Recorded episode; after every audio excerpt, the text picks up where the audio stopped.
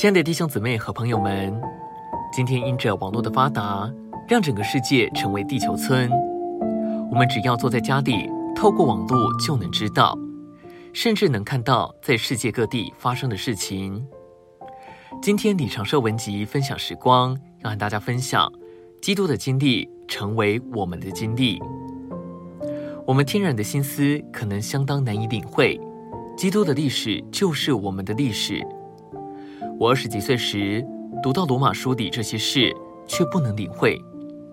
我对主说：“你一千九百年前死在十字架上，怎么可能我那时也死了呢？”虽然我起初不能领会这点，但有一天主开启我的眼睛，这相当简单。今天在美国发生的事件，能在事发的同时，在远东的电视上看见，因着电的缘故，这是可能的。我们能说，那林就像这例证里的电，很久以前发生的事，今天在那林里能被我们实化。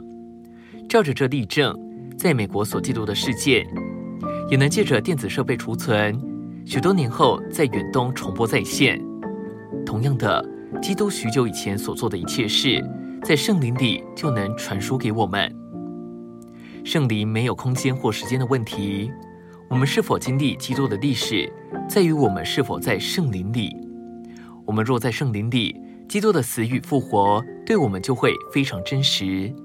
这是因为这些事实借着那灵，并在那灵里传输给我们。唯有在那灵里，我们才能实化基督死与复活的实际。正如没有电和电视。在远东的人不可能看见在美国所发生的事。若没有那灵，我们也不可能经历基督之死与复活的实际。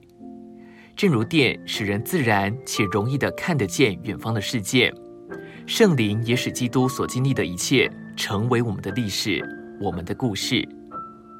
我看见这异象的那天，非常喜乐。